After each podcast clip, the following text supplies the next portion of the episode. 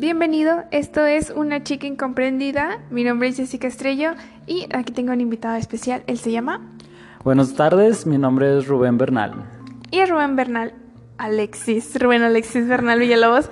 Eh, ay, datos personales. Se me, lengua la traba, se me lengua la traba, perdón, perdón. Él es mi mejor amigo desde hace.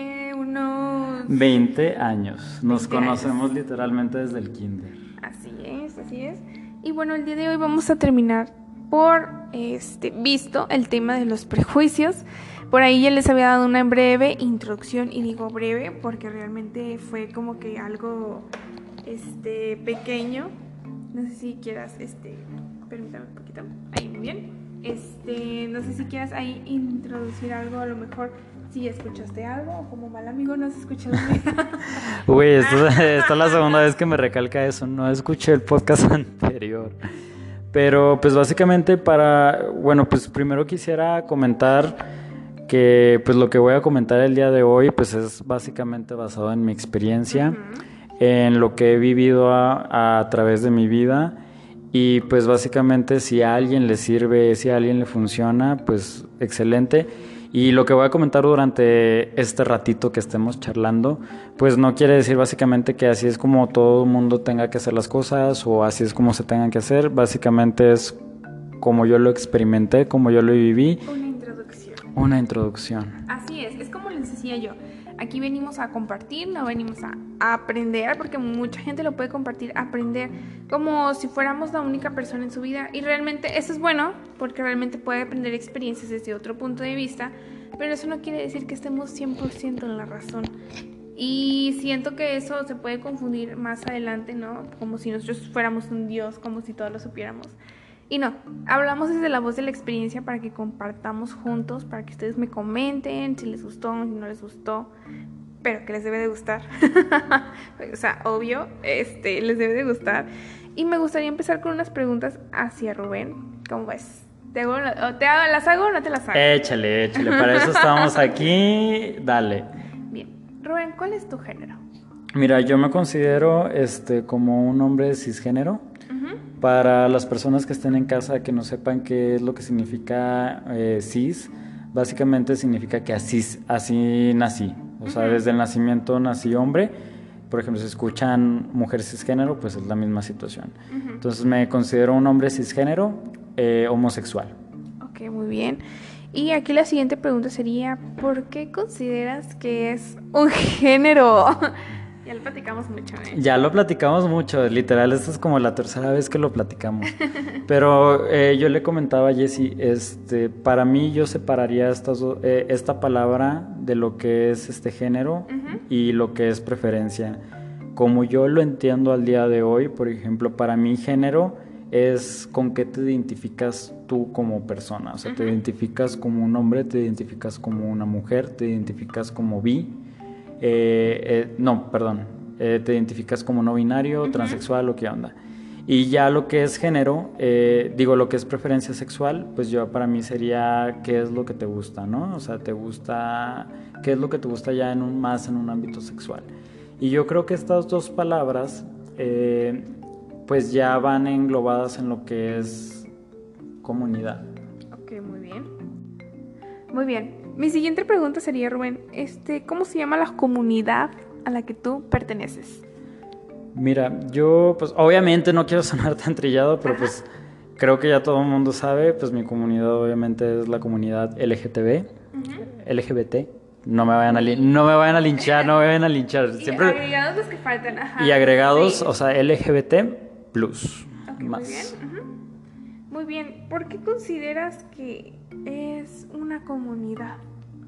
Mira, yo considero que es una comunidad desde el simple hecho de que, o sea, para mí una comunidad desde como yo la entiendo, o sea, desde mi experiencia, o sea, una comunidad es, o sea, es un grupo de personas que tiene los mismos intereses y este dentro de la comunidad LGBT, pues básicamente la mayoría tenemos los mismos intereses, o sea, siento que somos un grupo de personas que hemos vivido experiencias similares, que tenemos preferencias muy similares y creo que eso es lo que nos une.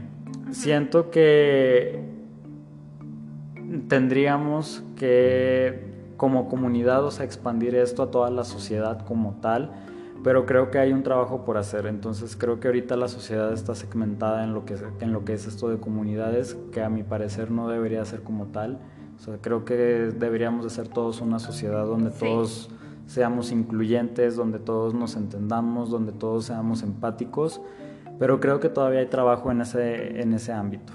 Siento que ahí a lo que te refieres es que hay una preferencia de género de por medio antes que una sociedad. Lo que comentamos que una sociedad es una comunidad y al revés, no, una comunidad es una sociedad de personas con el mismo interés, con las mismas ideologías y siento que por ahí a lo mejor como tú, como lo comentamos al principio, yo le dije a Rubén, hazte unas preguntas para que coincidamos porque los prejuicios es un buen tema que ambos compartimos, ¿no? Y ahí yo siento que vamos a un poco a la etiqueta, ¿no? ¿Qué etiqueta sientes que tienes tú? Por ejemplo, siendo homosexual, o sea, toda la vida, pues, en mi caso te han puesto, me han puesto la etiqueta de, pues, el joto, el maricón, el afeminado, el amanerado. Entonces siento que, bueno, desde, mis desde, mis, desde mi perspectiva, esas son las etiquetas que la sociedad nos ha inculcado. O sea, y nos ha puesto, por ejemplo, en mi caso, a mí. Por ahí sí vamos a reanudar un poquito más esa parte, porque mi siguiente pregunta sería, este, ¿cómo le dijiste a tus padres sobre tus preferencias sexuales? Fíjate, esa es una historia que tú ya te sabes al derecho y al revés, pero obviamente la vamos a contar aquí para la gente que está en casita. Este, cuando yo salí del closet tenía 18 años. Fue a la edad que yo salí del closet. Y fue como que un poquito de manera forzada. Yo en ese tiempo tenía un novio, eh, fue mi primer novio y paréntesis, les tengo que contar cómo estuvo eso. Eh, a este chavo yo lo conocí un día y al día siguiente ya andábamos. Entonces fue, fue, o sea, como que no la mejor relación, ¿no? Parece chiste, pero es anécdota. Parece chiste, pero es anécdota. y pues básicamente, bueno, ese fue mi primer novio, por así decirlo, oficial, no tan oficial. Muy bien. Este, yo andaba con este chavo y pues básicamente andábamos en una fiesta y había varios, varios este, amigos de mi hermana en esa fiesta. Okay. Eh, cabe mencionar que mi hermana es seis años mayor, entonces obviamente sus, sus amigos eran seis años mayor también. Entonces ellos me ven en esta fiesta y le van con el chisme a mi hermana de que pues me vieron así, asá, con este chavo. Y pues obviamente mi hermana, o sea, la relación que tenía con ella en ese tiempo pues no era como que la más idónea, la más, la más sana. Entonces mi hermana luego, luego por WhatsApp me empezó a atacar de que pinche joto, de que ya me contaron, de que qué asco, que la madre, que no sé qué. Entonces mi hermana se molestó bastante por esta situación. Me empezó a atacar demasiado. Y cabe mencionar que para este tiempo yo ya, ya tenía varios trabajos de psicológico trabajado, ¿no? Ya había estado en varios procesos psicológicos ya había llevado varias terapia, entonces para ese momento cuando yo estaba con esta persona, pues de cierta manera yo ya había salido del closet conmigo mismo, ¿no? O sea, yo ya había aceptado esta parte de mí. Entonces, cuando mi hermana me dice esto, eh, la relación que tuvimos mi hermana y yo en la infancia fue muy difícil. O sea, sí, fue, fue muy difícil. Eso es algo que nos une a Jessica y a mí. Pero en mi caso también fue difícil. Eh, ella me lleva seis años, entonces las preferencias que teníamos y todo lo demás, los intereses eran muy distintos. Eh, ella me controló, voy a sonar medio víctima, pero ella me controló durante mucho tiempo, este, me manipuló, por así decirlo. Y ya después con los años nos fuimos este, acoplando. Acoplando, o sea, fue como que... Mm, Lo exactamente. Voy aprendiendo. Ándale. Eh, y para este entonces, cuando ella lanzó esta, esta pedrada, fue como que otro golpe para quererme controlar, ¿no? O sea, de que, güey, o sea, soy tu hermana mayor, o sea, necesitas ser así, así, así, así. Y fue como que los memes, ¿no? De que cuando tu hermanito se revela y ya no quiere ser el esclavo, bueno, fue algo similar. O sea, fue como que, güey, ya basta. O sea, yo ya había tenido un trabajo previo y yo hablé con ella, ¿no? Fue como que, mira, le dije, mira, hermana, le digo, ya sé que te contaron esto, esto, esto, este show. Claro que los, los vatos que le fueron a contar la historia del chisme, o sea, exageraron, o sea dijeron que yo hice perversión y media y, desmadre cuando realmente no, o sea, no hice algo diferente a lo que una pareja, por así decirlo, heterosexual hubiera hecho. Ok, muy bien. Aquí mi siguiente pregunta sería, eh, ¿cuál fue la función de tu ayuda psicológica? ¿La necesitaste? ¿La ocupaste después? ¿Fue tu decisión tomarla? Claro, por ejemplo, para mí sí fue muy importante la parte psicológica. Fue algo que se fue dando. Este, yo inicié con estas partes que se llaman lo que son la, el coaching, que es lo como, como, lo, que le llaman las sectas. Pero la verdad sí me ayudó, no voy a ahondar mucho ahí. Esa fue una parte de mi proceso psicológico que me ayudó a salir. Ya después de eso, pues este, yo entré con una psicóloga como tal de cabecera, pero la verdad es algo que me ayudó bastante.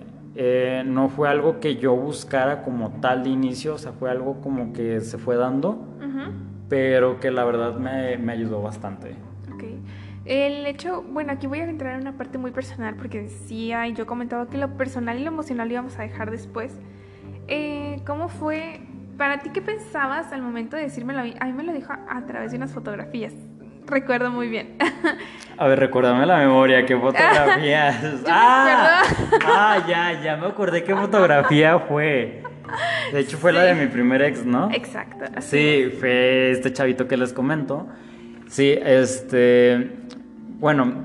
¿Qué sentías? ¿Qué sentías? ¿Qué pensabas que iba a decirte? Yo sabía que tú me ibas a aceptar, o sea, yo sabía, o sea, güey, te conozco desde hace 20 años, o sea, sé qué pedo, y yo sabía que no iba a haber pedo contigo. Pero, por ejemplo, cuando yo salí del closet sí tenía mucha pena. Sí. O sea, tenía, sentía mucha vergüenza, sentía mucha pena, porque pues yo fui criado con este concepto de, heteronorma, ¿no? O sea, de que un niño tiene que ser así, un hombre se tiene que comportar así, y pues es niño con niña, ¿no? Entonces a mí, me, a mí me daba mucha vergüenza porque yo decía, güey, es que pues estoy yendo en contra de la heteronorma. Y yo en ese tiempo estaba como que en un conflicto, o sea, estaba de que ya me acepté, pero aún así es como que, güey, todavía, o sea, pues iba saliendo, o sea, apenas es como que, güey, ya reconocí que sí me gustan los hombres, de que sí soy gay, pero pues aún así, pues era el, siguiente reto para mí fue de que, güey, pues cómo le digo a, a, mi gente, o sea, cómo le digo a mis papás, cómo le digo a, a mis amigos, y la verdad pues sí había en ese momento un poquito de vergüenza. Yo sabía en el fondo, o sea, que mis amigos me iban a aceptar. Yo sabía que en el fondo me, o sea, no iba a haber problema. Pero pues dentro de mis inseguridades, o sea, había algo ahí, o sea, que, que me impedía. Cuando yo te dije era porque yo ya estaba decidido, ya lo había meditado. Y pues de hecho, tal y como te digo, o sea, la respuesta que recibí por parte de ti fue de que, güey, o sea, eres mi amigo, no hay pedo, te sigo queriendo. Fue una respuesta de amor, de comprensión. Y pues básicamente para mí fue algo que me apoyó bastante. Y pues para la gente que está allá en casita, o sea, lo que si estás en esta situación de que no sabes cómo salir del closet, de que no sabes qué esperar, lo, mi mayor recomendación es rodéate de gente, o sea, rodéate de gente que tú sepas que te va a apoyar, que va a estar ahí para ti y que realmente es tu amigo y que está de ahí de una manera incondicional. Porque pues el que realmente es tu amigo, independientemente de la circunstancia que estés o tu preferencia o X o Y, pues te va a querer. Y si no es el caso, bueno, pues aléjate de ahí, porque... Nunca lo fue. nunca lo fue, foco rojo, bandera roja, alerta, aléjate de ahí. No es una persona con la que pues debas estar conviviendo en tu vida. Así es. Y yo siento que cuando me lo dijiste, que fue en fotografías, yo estaba trabajando para empezar. Era mi primer trabajo y yo fue como que... O sea, no esperaba verlo porque yo siento que nunca te vi porque siempre te conocí de esta manera era como que pues nunca nada ha cambiado, no siento que vaya a cambiar y hasta la fecha te puedo decir, no ha cambiado. Es que sí, o sea, por ejemplo, de hecho cuando yo le conté a mi mamá, o sea, que pues fue por, obviamente por consecuencia de que mi hermana se había enterado, pues ella detectó como que estas tensiones. Entonces como que yo fue el momento que dije, ah, bueno, déjame le digo. Porque mi mamá fue de que, oye, detecto que tu hermana y tú tienen estas tensiones, ¿qué pedo? Y para mí fue de que, a ver, bueno, siéntate, ponte cómoda, porque viene algo fuerte. Y pues básicamente le conté, ¿no? La manera en, lo que, en la que se lo dijo fue de que, oye mamá, pues te tengo algo que decir. Creo que es algo que ya sabes, no sé por qué, pero no sé por qué. ¿Quién sabe? Una vez me caché usando la falda de mi hermana, no sé por qué. Creo que ya lo sabes, qué onda, pero una vez, eso es verídico, una vez me cachó usando la falda de la escuela de mi hermana. Yo living my life, my best life, con la pinche falda, pero bueno. En colegio católico. En colegio católico, porque estábamos en colegio católico. Pero bueno, este, le dije de que, oye, bueno, tengo preferencias sexuales distintas. Y yo sabía también, o sea, de la misma manera que como con Jessica, yo sabía que en, el momento en el que yo se lo dijera a mi mamá, pues ella iba, ella me iba a aceptar. o sea, simplemente creo que es una cuestión de tiempo y cada quien va a tener, o sea, cada quien sabe, o sea, sabe, sabes cuándo es el momento en el que lo tienes que decir con la persona, con cada persona, o sea, ya sea papás, amigos, este, familiares, etcétera. Entonces, la respuesta que recibí de mi mamá fue de, completa comprensión, sí, chilló, o sea, fue como que, ah, no esperaba que, no esperaba que fueras así, pero bueno, o sea, pues ya después de eso fue de que pues eres mi, eres mi hijo, o sea, te acepto tal cual como eres y independientemente de la decisión que tú tomes, yo... No hay nada que cambiar. Eh, no hay nada que cambiar y yo te voy a seguir amando, ¿no? Como tal. Y pues ahí fue cuando ya rompí el hielo y pues básicamente... Así fue. así salí del closet. Dijo Juan Gabriel, así fue. Este, en este caso, a mí me interesa mucho el hecho de que cómo piensas que te ve tu entorno. Vamos a entrar así al prejuicio original ¿Cómo piensas que te ve tu entorno en cuanto a tu género, tu comunidad? ¿Cuál es el prejuicio que tú ves allá afuera contigo? Por ejemplo, yo siento que el prejuicio viene desde esta parte de... Obviamente viene desde casa, ¿no? O sea, para mí un prejuicio, o sea, lo que yo entiendo como concepto de prejuicio es todos los introyectos y creencias que una persona trae. Y obviamente esos introyectos y creencias vienen desde, desde papá y mamá. Y obviamente ellos van a traer sus introyectos y creencias desde sus papás y sus mamás. Y obviamente, lo, y obviamente todo eso va a venir desde, desde un introyecto y creencia social. Entonces lo que la sociedad te indica o lo que la sociedad te, te inculca es pues cómo tiene que comportarse un niño, ¿no? Cómo tiene que comportarse una, una mujer. Y si va en contra de esas normas, pues está mal. Y dentro de, de, esa parte, cuando yo me salgo de esta norma o esta heteronorma, como le quieran llamar, eh, obviamente la sociedad me empieza a etiquetar y pues obviamente las, las etiquetas que me pusieron desde primaria, secundaria, siempre fueron las de maricón, las de joto, las del amanerado y todas esas, para mí esas son como que las etiquetas, o sea, que la sociedad te pone o sea, como de manera casi inconsciente cuando te conocen. No todos, obviamente, porque, o sea, depende mucho, de la persona, pero siento que en general, o sea, la sociedad en México así es como las etiquetas que le pone a, a, la comunidad LGBT. Ok, ahí fíjate que yo siento que no solamente a la comunidad LGBT, algo que platicábamos era, no sé si tenías alguna duda en cuanto a mi persona, el hecho de que yo me siento ahí un poco a la par porque yo siento que el género lo hacen como una, ¿cómo se dice? Tu estado civil. El estado civil, incluso cuando yo pregunto, yo me dedico a recursos humanos, y actualmente yo pregunto, ¿cuál es tu, tu estado civil? Madre soltera. O sea, ya existe un estado civil que dice madre soltera. ¿Por qué tengo que decir que soy madre soltera? O sea, soy madre de un papá que no está conmigo, independientemente de la situación responsable, no responsable, activo, no activo, este, es madre soltera. ¿No sientes que tú también tienes una etiqueta como que gay? Claro, claro, claro, claro, porque sí me ha tocado que voy a entrevistas de trabajo y pues la verdad yo no soy la persona más, o sea, que siga la heteronorma al pie de la letra. Pero tampoco soy la persona más amanerada, por así decirlo. Pero sí se me nota en ocasiones, o sea, pues que soy homosexual, no hay bronca con eso. Y obviamente en entrevistas sí se ha llegado a notar. Y sí me ha tocado, o sea, me ha tocado vivir esa perspectiva, me ha tocado vivir de cierta manera esa, esa parte. Una vez, este, pues sí me contrataron en un trabajo y todo, pero de inmediatamente después de que, este... De inmediatamente no, ya me habían contratado, o sea, o sea, me contrataron, o sea, ya fue mi primer día ya iniciando ese trabajo y lo primero que me dijo mi jefe, hasta eso me fue bien, o sea, estoy hablando desde lo que, no estoy hablando de una situación de discriminación, me fue bien porque básicamente mi jefe fue de que, mira Rubén, dice, yo sé qué pedo contigo, me dice, yo sé qué pedo contigo, dice, no hay bronca, dice, yo te contraté, dice, porque yo considero, dice que eres un buen elemento, o sea, traes la experiencia, o sea, me gustó tu entrevista, chalala, chalala, chalala. Dice, básicamente, dice, pues quiero que sepas, dice que yo estoy pues a favor, que tengo, o sea, tienes todo mi apoyo, dice, y si llegas a sentir como que alguna discriminación o algo por parte de alguien, de cualquier persona que tengas, o sea, aquí en, en la planta, dice, pues vas a recibir todo mi apoyo, ¿no?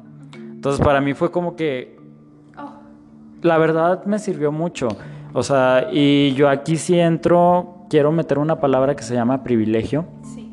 Siento que todos tenemos un privilegio y ya es algo que es un concepto que apenas estoy empezando a entender. Este, porque no lo había visto antes, o sea, siento que he estado como que en un proceso de, de, introspección, de autoconocimiento, toda esa onda, y estaba muy centrado en mí. Y ya cuando llegué a un punto de trabajo, o sea, emocional, psicológico y todo eso, pude salirme como de esa burbuja del privilegio. Y pude ver que hay más allá y hay cosas más afuera que aparte de mí. Entonces yo siento que la vida, la verdad, sí me dio muchos privilegios. O sea, desde el momento del darme a una familia, que pues de cierta manera me aceptó muy bien, o sea que pues no me corrieron de mi casa cuando supieron que era homosexual, que me siguieron dando pues recursos, esta educación, bla, bla, bla. Desde el momento que mi primer jefe me contrató sabiendo que era homosexual, siento que eso es un privilegio. Y aparte de eso, o sea, mi jefe sí fue como de que, ok, dale, o sea, él me contrató, o sea, realmente, o sea, rifándosela. Él se basó básicamente en mis habilidades, en mi experiencia, que es como yo creo que deberían de ser todos los, todos los procesos de selección en un trabajo. Y yo también, o sea, también me sentía con esta responsabilidad de, de, decir, güey, o sea, bueno, ya me están, o sea, contratando. También yo sentía esta responsabilidad de decir, güey, ok, o sea, soy un portavoz de toda la comunidad y también, o sea, es como mi responsabilidad romper estigmas y romper este paradigmas. ¿Cómo demostrar? Eh, un poco, pero más que demostrar, o sea, es, por ejemplo, o sea, hacerle ver a la demás gente que no veía como mi jefe, porque sí me comentó de que me dice, oye, es que sí se me acercó varias gente. O sea, al final de mí, cuando obviamente yo cambié de trabajo porque me ofrecieron una mejor posición en, otra, en, otro, en otro lado, eh, cuando yo estaba cerrando con él, mi jefe me dice, Rubén, no manches Dice, pues muchas gracias por tu trabajo. Dice, obviamente yo quisiera que te quedaras, pero pues obviamente si es crecimiento, adelante. Dice, pero sí te tengo que reconocer el jale que, que te aventaste. Dice, porque no manches. Dice, cuando tú entraste, dice, mucha gente dice, sí me dijo, o sea, mucha gente se, se, acercó conmigo y me dice, oye, es que ¿por qué lo contrataste a él? O sea, es como que no lo viste. Eh, ajá, literal, o sea, no lo dijeron como tal, pero es como que implícitamente es de que, güey, eh, se nota leguas que el chavito es gay. Como si fuera un defecto. Exactamente, o sea, es como que, ¿por qué lo contrataste a él? O sea, ¿por qué, o sea, de los otros candidatos, por qué, o sea, contrataste a alguien homosexual? No, como si fuera una discapacidad o como si fuera algo que fuera a limitar mi trabajo. Entonces, este, después de eso, yo, pues, o sea, hice literalmente lo que me correspondía, o sea, fue hacer mi jale lo mejor que pude. Yo soy de esta mentalidad Y al final de, de, mi, de, mi, trabajo, mi jefe me dijo, o sea, me dice, oye Rubén, dice, la misma gente que en un inicio se acercó a decirme que por qué te había contratado y esto y esto y lo otro, fue la misma gente que se me acercó después para decirme que tú eras el mejor ingeniero que yo tenía. Porque si no lo saben, eres... Ah, porque bueno, paréntesis, yo, me, yo soy ingeniero industrial y pues me dedico a este show de la industria, ¿no? Entonces me gusta todo. Al entretenimiento de la ingeniería. Este, y para mí esa fue la primera vez en el que yo capté que tenía este poder y esta responsabilidad de decir, güey, puedo hacer algo desde mi trinchera. Porque, por ejemplo, no soy, el no soy un activista, no soy un experto, pero pues yo muchas veces, o sea, busqué, me preguntaba de que, oye, bueno, ¿cómo puedo contribuir a mi comunidad? O sea, ¿qué puedo hacer desde mi trinchera? Y desde mi trinchera fue, fue esta manera la que yo encontré de decir, güey, o sea, voy a hacer mi trabajo desde la mejor manera que yo pueda hacer y voy a romper paradigmas en, en, la postura en la que yo esté y en la posición en la que yo esté. Entonces, eh, gracias a Dios y pues obviamente también gracias al, al esfuerzo que, que, me han dado, que yo me he aventado y que las empresas, o sea, la confianza que las empresas me han dado, he podido romper varios paradigmas en varias empresas. Después de ahí estuve en otras tres diferentes y fue el mismo caso. Por ejemplo, hay algo que te quería preguntar. yo sé que a lo mejor no has tenido oportunidad de ver mi último podcast. mi introducción a los prejuicios habla de algo muy importante que yo pasé. yo para la preparatoria, que era algo que te comentaba recientemente, yo había conocido recientemente al primer amor de mi vida. Y post a eso, este, yo me entero que estoy embarazada. Y hubo un momento en el que yo decido terminar con mi vida al momento de enterarme fue como que no puedo con esto. La persona con la que yo sentía responsable pues me decía, ¿sabes qué? Yo no puedo, este, eh, yo no quiero, yo me siento como que en otra responsabilidad, yo siento que todavía tengo mi vida, no me estoy listo para ser papá. Ok, es muy válido haber tomado sus decisiones, pero yo no sabía qué decisión tomar. Entonces yo decido terminar con mi vida en un intento y fue como que voy a consumir tal, tal, tal cosa que yo encontré al principio y afortunadamente no lo logré debido a mi situación, mi posición, que yo me sentía absolutamente sola a pesar de haber estado rodeada de mucha gente. Tú comentas haber estado rodeado también de gente positiva, tus amigos, todo el mundo te aceptó, pero a mí no era como que me aceptaran. A mí en este aspecto fue como que te tienes que aguantar tu situación, tienes que sobrellevarla y aparte eres responsable de alguien que ya llevas en tu vida. Tú, solito, con esa responsabilidad que te sentías, ¿alguna vez pensaste en terminar con tu vida? Güey, claro, o sea, igual, o sea, cuando estaba más joven y estoy hablando de cuando tenía 12, de 12 a 15 años que estaba pasando por ese show de la adolescencia y que yo no entendía qué era lo que me pasaba y que yo no entendía que pues básicamente lo que yo era era perfectamente normal porque pues la sociedad así me lo inculcó. Sí, sí pasó por mi mente en algún momento de decir, güey, ya estoy hasta la madre del bullying, güey, ya estoy hasta la madre de soportar, ya estoy hasta la madre de estar este, enojado con la vida, ya estoy hasta la madre, güey. Y sí pasó por mi vida, digo, sí pasó por mi vida, sí pasó por mi mente, perdón. Pero afortunadamente yo contaba con los recursos eh, y estoy hablando con los recursos emocionales y con los recursos este, necesarios para salir adelante. O sea, sí fue un momento en el que me sentí muy decaído, pero yo siempre fui esta persona que le gustaba estar en retiros espirituales, estar en talleres de liderazgo y toda esa onda. Y de cierta manera eso fue de donde me agarré para poder salir.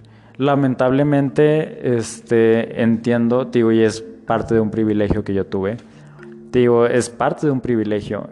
Cuando te sales de ahí entiendes que no toda la gente tiene acceso a los mismos recursos o las mismas herramientas que tú tuviste. Y cuando salgo de ahí, pues me doy cuenta de que, pues, todas estos, este, porque, no, deja tú, este, me, me escuché testimonios de otros chavos, o sea, empecé a escuchar historias de otros chavos que no estaban en la misma posición que yo y pues que lamentablemente sí recurrieron a ese a ese a ese a ese medio. Porque no todos contamos con los mismos medios, no todos contamos con los mismos recursos, pero sí, en algún momento pasó por mi mente y gracias a Dios no lo hice, no lo hice, o sea, fue como que pasajero, tuve los recursos para. Y pues básicamente a la gente que está pensando, o sea, que a lo mejor si tú estás escuchando esto en este momento y estás considerando la posibilidad, créeme, no es el fin del mundo, hay una salida y a lo mejor no soy como que la persona más adecuada para decírtelo, pero existe, o sea, existe la posibilidad, hay una manera, o sea, sí, sí la hay. O sea, siempre hay una salida, siempre se puede. Y no quiero sonar como que este positivismo tóxico, pero desde mi experiencia, o sea, yo siento que he tocado el fondo, o sea, siento que he tocado el hoyo y pude salir de ahí, así como cualquier otra persona lo puede hacer. Y sonaré redundante, pero créeme, no estás solo, o sea, busca el apoyo necesario, siempre se puede. Y hay alguien ahí que te va a hallar, o sea, yo siento que el universo, yo soy muy creyente del universo, o sea, siento que el universo te pone como la persona correcta en el momento correcto, simplemente tienes que estar con las antenitas paradas para ver qué señales te están mandando. Creo que ahí entra una de las canciones que yo no entendí hasta hace poco, que le he puesto muy seguido, que es eh, Carnaval de Celia Cruz. Carnaval de Celia Cruz habla sobre la vida, sobre el amor y sobre el respeto, ¿no? Celia Cruz siempre fue una persona muy positiva y muy abierta a posibilidades.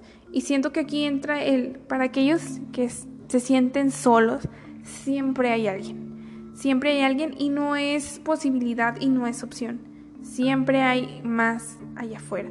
Por ejemplo, en este caso yo me sentía muy rodeada de gente a mi alrededor, o sea, desde la perspectiva de alguien que sí lo intentó. Por ejemplo, tú hablaste de sobre la opción en tu cabeza, pero realmente lo intentaste alguna vez? No. No. En mi caso sí. Y fue algo bien extremo porque yo me sentía muy rodeada de gente, tenía mucha gente muy linda que me apoyó, que me ayudó que me sanó incluso, pero yo me sentía muy sola. Entonces para mí fue, no existe nada más, lo voy a hacer. Y es verdad, como dice Rubén, eh, si tú estás escuchando y pasas por una situación como esa, como la de él, si tienes problemas con tu género, con ser tú mismo, o tienes un problema con voy a ser mamá, estoy sola no vas a estar sola. Siempre hay alguien, como dijo Celia Cruz, siempre hay alguien allá afuera. Y si no es así, Dios está contigo, la vida está contigo. Si no crees en Dios, vaya, cualquier cosa que tú creas o en la que decidas creer, está contigo. Nunca va a ser una opción, siempre date la oportunidad de ver más allá afuera. Hay una posibilidad bien grande para ti después. La vida es bien incierta y siempre va a haber una segunda opción, una segunda oportunidad y te la mereces date la segunda oportunidad, ¿no? Así es. Voy a cerrar ese paréntesis grandísimo, vaya la redundancia, y vamos a entrar ahora sí de lleno a los prejuicios. ¿Cuál tú crees que sea el prejuicio que tienes cuando conoces a alguien eh, vida social, amistosa? Mira, yo siento que, o sea, hasta dentro de la comunidad somos prejuiciosos. Dentro de los mismos jatos somos prejuiciosos, ¿cómo que no? Este, sí, o sea, y dentro del, o sea, dentro de la comunidad, por ejemplo, está esta parte de si eres muy afeminado o si no eres lo suficientemente gay. Entonces, siento que también, sea, hay trabajo dentro, o sea, de nosotros mismos para ser más todavía una comunidad más incluyente. Pero cuando yo conozco, o sea, cuando cuando nos conocemos entre nosotros, lo primero es que se menciona es como que, ah, es muy jota o a la musculoca. Entonces siento que dentro de la comunidad también hay estas etiquetas que hasta yo admito he llegado a utilizar de manera equivocada, no estoy exento, pero que al final de cuentas cuando ya haces consciente, pues te da la oportunidad de poder trabajarlo un poquito más, ¿no? Para poder hacer este un cambio de un, un poquito, o sea, un, granito de un, granito de, arena para, para esta onda contribuir un poco más en tu sociedad y en tu comunidad, por así decirlo.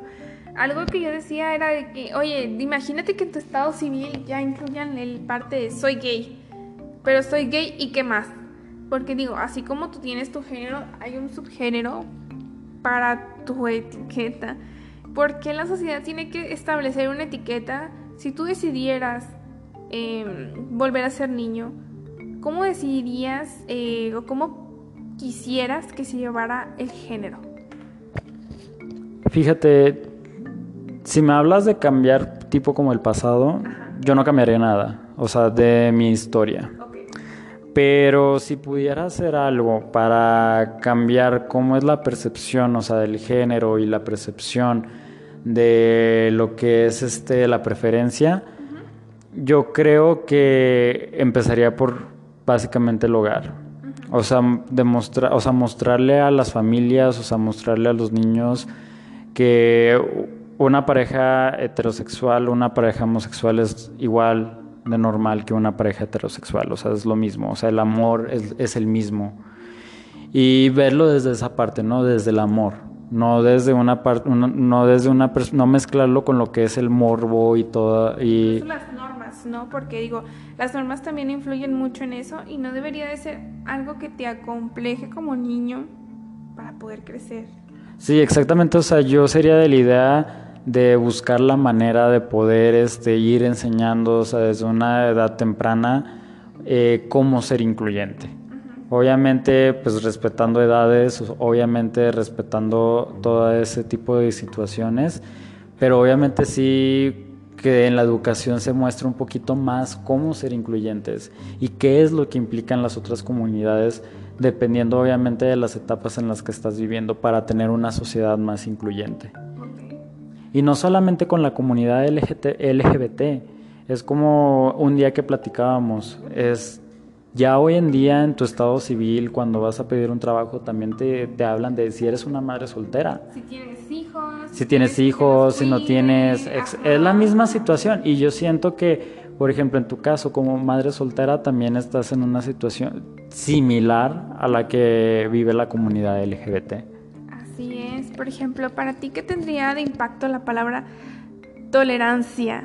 Creo que eso ya lo habíamos visto con, pues vaya, influencers, entre comillas, porque usan mucho la palabra tolerancia. Para mí la palabra tolerancia como mamá de un niño, este, es como, ay, pues mm, no me gusta, pero mm, lo sobrellevo. Y no se trata de eso. La palabra tolerancia no debería de existir en una comunidad incluyente. Porque ahorita se utiliza mucho de moda el tengo ansiedad, quiero llamar la atención, soy esto, soy el otro, influencer, tal, tal, tal, soy gay, soy esto, por moda. Pero realmente cuando ellos conocen el concepto de soy tal, porque me siento como tal, eh, no va a haber un respeto, ¿no? Entonces yo siento que la palabra tolerancia debería sustituirse por respeto y por hacerlo normal parte de nuestra vida cotidiana el que dos hombres estén juntos, dos mujeres estén juntos, que una mamá este, pueda mantener sola a su niño, que un papá pueda mantener sola a su niña, a un niño, ¿sí? Porque en la actualidad te puedo decir que conozco hombres que son padres solteros y mujeres que son madres solteras. Y no por eso tienen que tolerar el hecho que tú como niño no tengas papá, tú como niña no tengas mamá, ¿sabes? Digámoslo así en, en alguna sociedad al revés, digamos, de que, oye, pues la niña vive con su papá y no tiene mamá y pues toleramos que no tenga mamá o toleramos que no tenga papá. Siento que eso empieza desde chicos y se ha hecho un tradicionalismo bien grande, el hecho de no aceptar como tal a las personas y hacerlo como que lo toleramos. Por eso son un género, por eso tienen una etiqueta, pero se les acepta ante la sociedad. ¿De verdad eso existe? Y complementando un poquito lo que dices, yo también agregaría la palabra aceptación.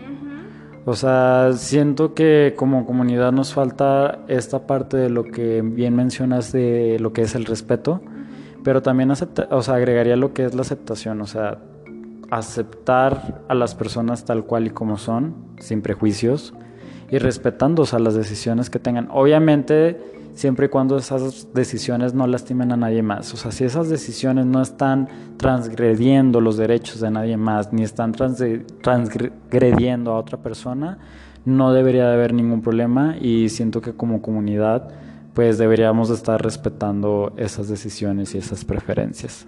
muy bien. Aquí mi siguiente pregunta sería, eh, ¿cómo sobrellevarías tú el primer prejuicio ante una relación? En, pues es que lo podemos llamar todavía en tu género, ¿no? En tus preferencias. ¿Cómo llamarías tú el primer prejuicio? ¿Cuál es el primer prejuicio que te haces al iniciar una relación o que iniciarla? Por ejemplo, yo siento que el primer prejuicio que hago hoy en día... O sea, lo haces tú.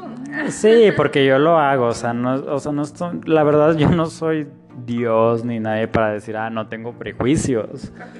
O sea, la verdad sí, o sea, también tengo mis prejuicios y me ha tocado que cuando conozco a una persona, el primer prejuicio que hago es de, ah, es, por ejemplo, es afeminado o no es afeminado porque eh, dentro de las parejas que yo escojo, pues busco a alguien que no sea tan afeminado, la verdad. Entonces, dentro del primer prejuicio que yo tengo es cuando veo una foto, ¿no? Que está mal, claro, o sea, lo reconozco, no debería hacerlo.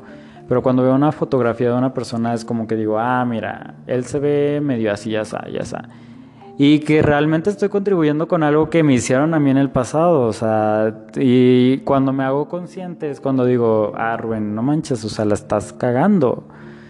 Y cuando me detecto, o sea, en los, en los casos que me detecto, sí es cuando me doy ya la oportunidad de conocer a la persona y me doy cuenta de que no, o sea, es una persona completamente distinta. Entonces yo siento que ese sería como el primer prejuicio que yo haría en un inicio, o sea, que yo, o sea, que detecto que hago en un inicio. ¿Tú cuál sientes que sería el primer prejuicio? ¿Qué pregunta me harías sobre las relaciones como más soltera? ¿Qué dudas tienes? Por ejemplo, yo sentiría, por ejemplo, ¿cuál es el prejuicio que más sientes que la sociedad te está este, inculcando o que más ves, o sea, que más resuena contigo? Mamá luchona. Esa es una palabra en la que yo no puedo soportarlo porque mamá luchona se hizo de una palabra que es tipo guerrera que ahorita se escucha mucho en, en varias redes sociales. Pero es como que ella es una guerrera, ella luchona. Luchona porque sí, hay gente eh, que afecta a nuestra comunidad, tanto como la tuya como la mía. Y pudiese decir que ellos son no el defecto, pero sí la prueba y error. ¿Por qué? Porque la prueba y error es quedarse estancado en un mismo lugar y no superarlo y saber sobrellevarlo. El hecho de maluchona para mí es una ofensa y es un adjetivo calificativo, así como si te dijeran joto en la calle. Es como que luchona, mamá o puta. Yo lo relaciono con eso porque para mí una mamá luchona es alguien que descuidada, que anda buscando hombres, que anda buscando quién sea el papá de su hijo o hija. Ese es el primer prejuicio en el que si yo busco una relación, lo tengo. Le está buscando papá a su hijo, anda buscando quién la mantenga. Por Dios, mira a nuestro alrededor, ¿estoy buscando a quien me mantenga? no. Seguí con mi escuela, terminé una carrera después de mi preparatoria, porque en la preparatoria tuve a mi hijo.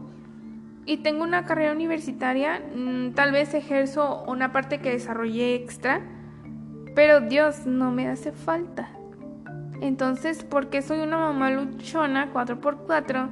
que busca quien le mantenga el pedo, porque así se entiende, ¿no? Busca quien le piche el pedo, quien la saque el fin de semana, pero nadie se fija. ¿Y los hijos? No le estoy buscando un papá a mi hijo, busco con quién compartir, que algo que yo repetía anteriormente en mis episodios, busco con quién compartir. Pero desde que tú inicias una salida con alguien es mm, ver al papá de su hijo. Ah, no, y aparte desde que o, ah, mira, es que tienes un hijo. Exacto, no puede salir como yo quiero, no puede hacer lo que yo ajá, quiero. Porque desde un inicio, por ejemplo, tú cuando sales en una relación, o sea, inmediatamente dices que tienes un hijo, o sea, o, o cómo lo manejas. Porque siento que la sociedad ahorita es mucho de que sales con alguien y ya es de, ah, es que tiene un hijo, o sea, ya no puedo tener algo serio con ella porque pues tiene un hijo y chalala. Siento que te digo que también afecta el hecho de la gente de prever error prueba y error es la gente que te repito se queda estancada y busca beneficios inadecuados. Tus beneficios son profesionales, con los que tú comienzas, con los que saliste adelante y apuesta de alguien, ¿no? Alguien que apostó por ti y que creyó en ti. Mas sin embargo esas personas se aprovechan de la situación y obtienen beneficios a cambio de qué? Muchas cosas y no voy a entrar en detalles, ¿verdad? Demasiados. Entonces te digo, el primer, en la primera razón, cómo lo manejo es, oye, primero tengo que entrar en confianza con alguien, si llego a salir con alguien. Alguien que acepte tal cual soy mi persona, que diga, oye, yo te quiero invitar a salir. Oye, tú y yo tenemos mucho en común. Oye, nos caemos muy bien, nos conocemos. No te tiras la onda de, ese inicio. Pero sabes que hay una conexión algo que alguien me platicaba muy cercano a mí es que ahorita ya no estás buscando el está guapo, está guapa. Sí, no, yo de hecho yo también, yo, no era yo. no, sí, yo también concuerdo con esa idea. Por ejemplo, siento que lo más sano. Sano, lo más sano desde un inicio cuando conoces a una persona es poner las cartas sobre la mesa. Ajá. Y poner las cartas en este aspecto de decir qué es lo que esperas, qué es lo que buscas. O sea, no desde una perspectiva así como que, ah, qué intenso es este güey. Pero es, válido, o sea, es válido decir qué es lo que tú quieres como persona, qué es lo que tú qué es lo que buscas. Y decir, güey, y ser transparente, o sea, desde un inicio, o sea, decir, güey, yo soy así, te gusta, por ejemplo, en mi caso es lo que yo estaba aplicando, o sea, desde, güey, mira, o sea, esto es lo que yo busco, esto es lo que yo quiero para mi vida, pero ya es de una cuestión, o sea, de compañero, o sea, güey, busco un compañero con esas cualidades, busco un compañero, o sea, que, que me apoye, que me acompañe, ya no tanto de que, ay, güey, estás guapo, estás mamado, güey, siento que eso sobra, pero sí, este, esta parte de decir, güey, o sea, para mí es muy válido decir desde el inicio, eh, ¿qué quieres? ¿Tú qué quieres? ¿Yo qué quiero?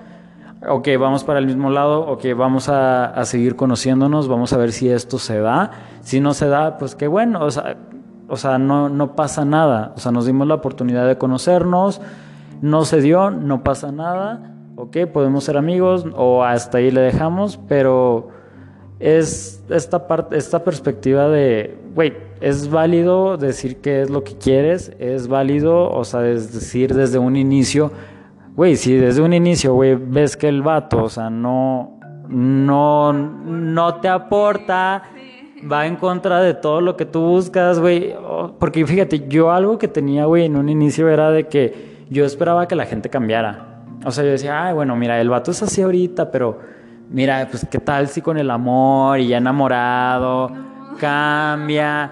Error, error, chicas, error, chicos o chicas. No, no, no. No, eh, la, la, cosa no va por ahí. Este, la gente realmente no cambia, tiene su esencia madura, es correcto, pero siempre hay una esencia y con la esencia no se pueden meter. Es algo que yo aprendí a golpes.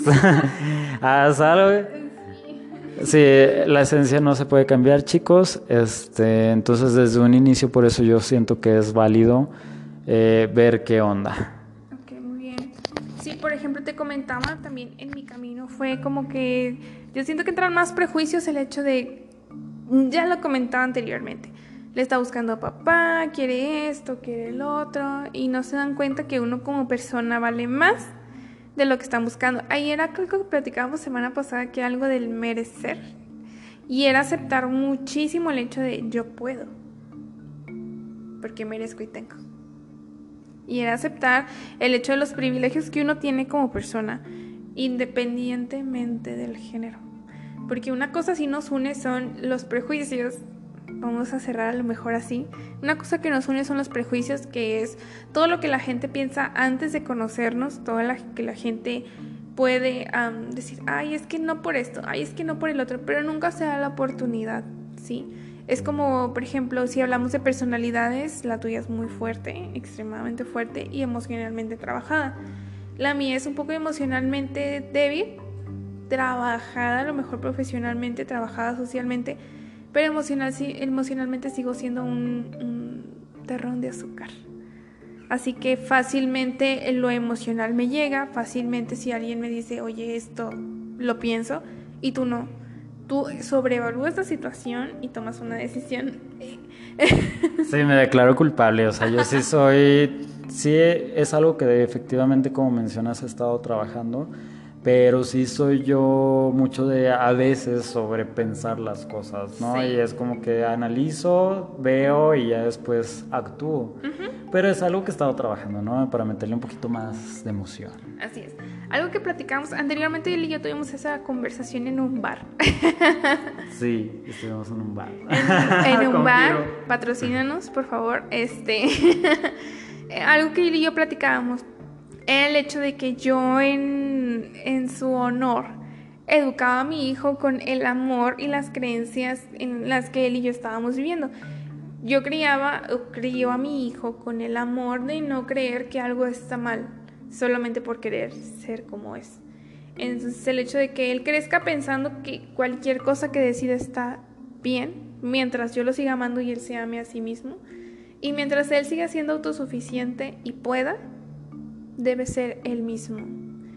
¿Cómo darías un consejo de cómo crear, cómo educar, cómo ampliar esa inclusión a las personas desde pequeños? Uy, no, wow, o sea, si, si mi mamá y mi hermana me hubieran dicho lo mismo que tú me estás diciendo ahorita, cuando yo tenía 10, 5 años, qué diferente hubiera sido. O sea, siento que lo mejor que pueden hacer como papás, obviamente no es como que expongas a tus hijos, obviamente, a todo lo que implica la comunidad, pero más que nada es esta parte de ser incluyentes. Y el ser incluyentes no tiene nada que ver con lo que es este, la parte sexual ni, ni con lo que es este, la parte vulgar, por así decirlo.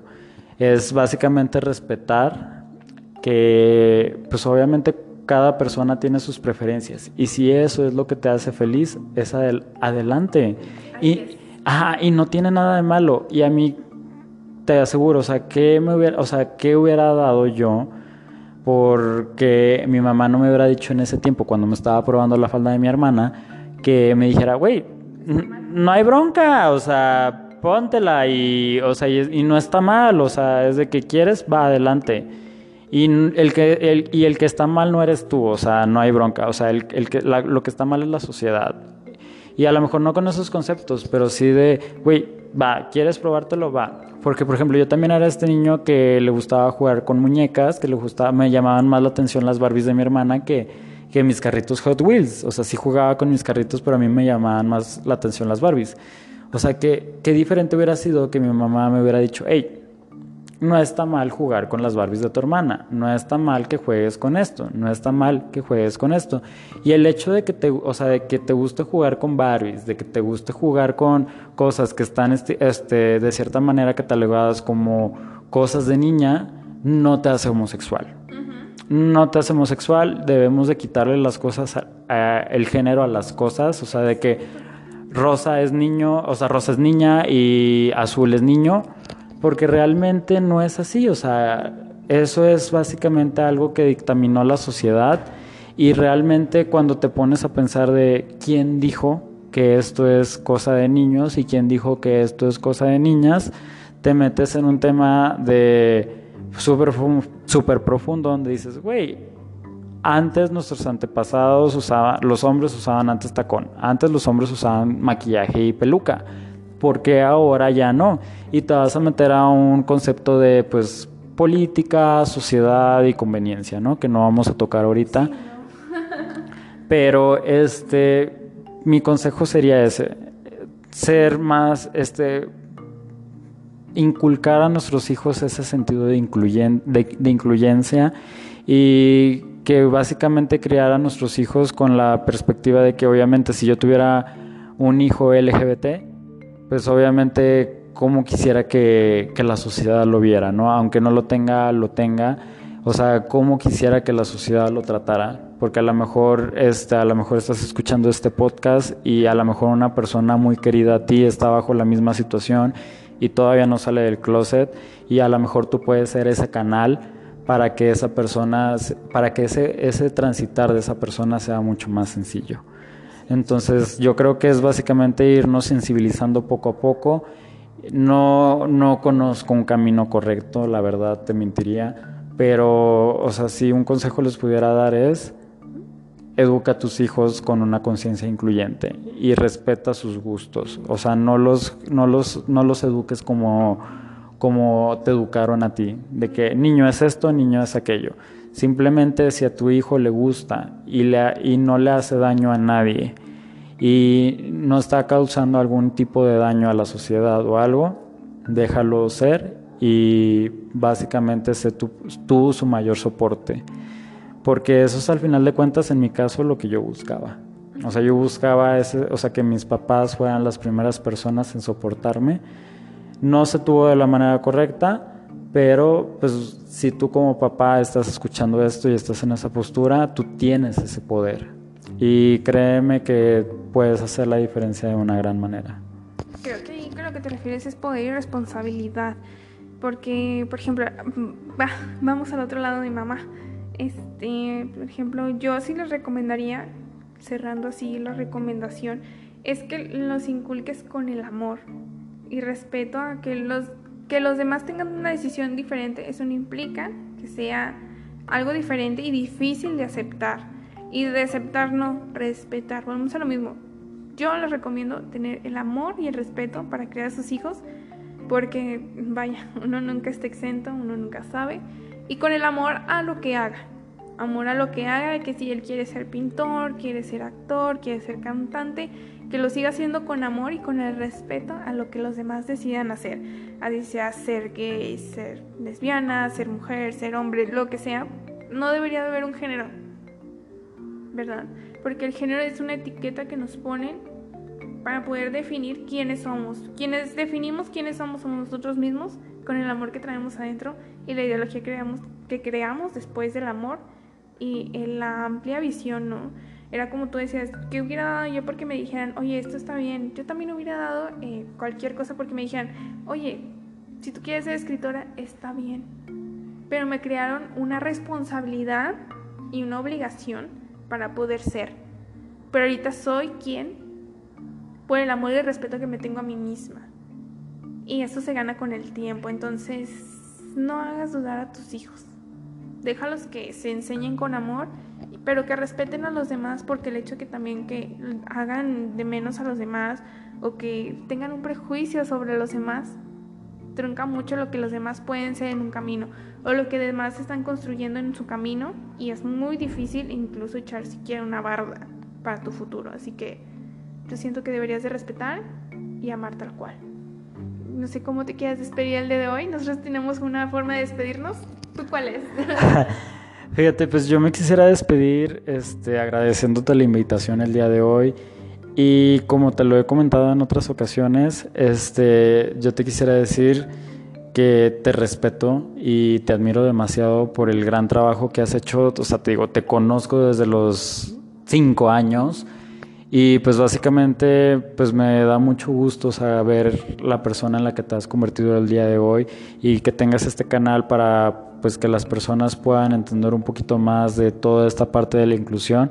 Es un trabajo que realmente vale mucho la pena y para los que están en casa, este siempre que puedas hacer la diferencia siempre que detectes, o sea, llévate esto de tarea, detecta, o sea, cuando estás haciendo un prejuicio, porque hasta te digo, como yo lo comenté en este podcast, yo también lo sigo haciendo, pero ya desde una parte más consciente. digo, nadie estamos exentos, pero si lo, si, si lo puedes llegar a una parte consciente, pues poco a poco te vas a ir dando cuenta de qué manera tú estás contribuyendo a esta parte y de qué manera puedes hacer un cambio. Y pues básicamente para tus hijos, o sea, los que tengan hijos o los que tengan hermanos o personas que no conozcas que, estén en esa situación, siempre llévate en la conciencia que tú puedes hacer el cambio y respeta. Básicamente es respetar. Si no sabes qué decir o no sabes qué hacer, simplemente respeta. Y a veces no es, no es necesario hacer nada. Simplemente no transgredas los derechos de los demás, no transgredas, o sea, las opiniones de los demás y respeta a las personas tal cual y como son. Y si ves que están lastimando a alguien, pues obviamente te metes, perra, y vas y lo madreas, güey. Y con esto me despido, porque ya me están aquí cortando, me están censurando. Estamos censurando los 60, segundos, los 60 minutos que tenemos, pero en pocas palabras es Limítate a dar amor y a que dejen que las demás personas den amor. Ámense unos a los otros y esto es todo. Yo me despido, soy Jessica Estrello. Bye.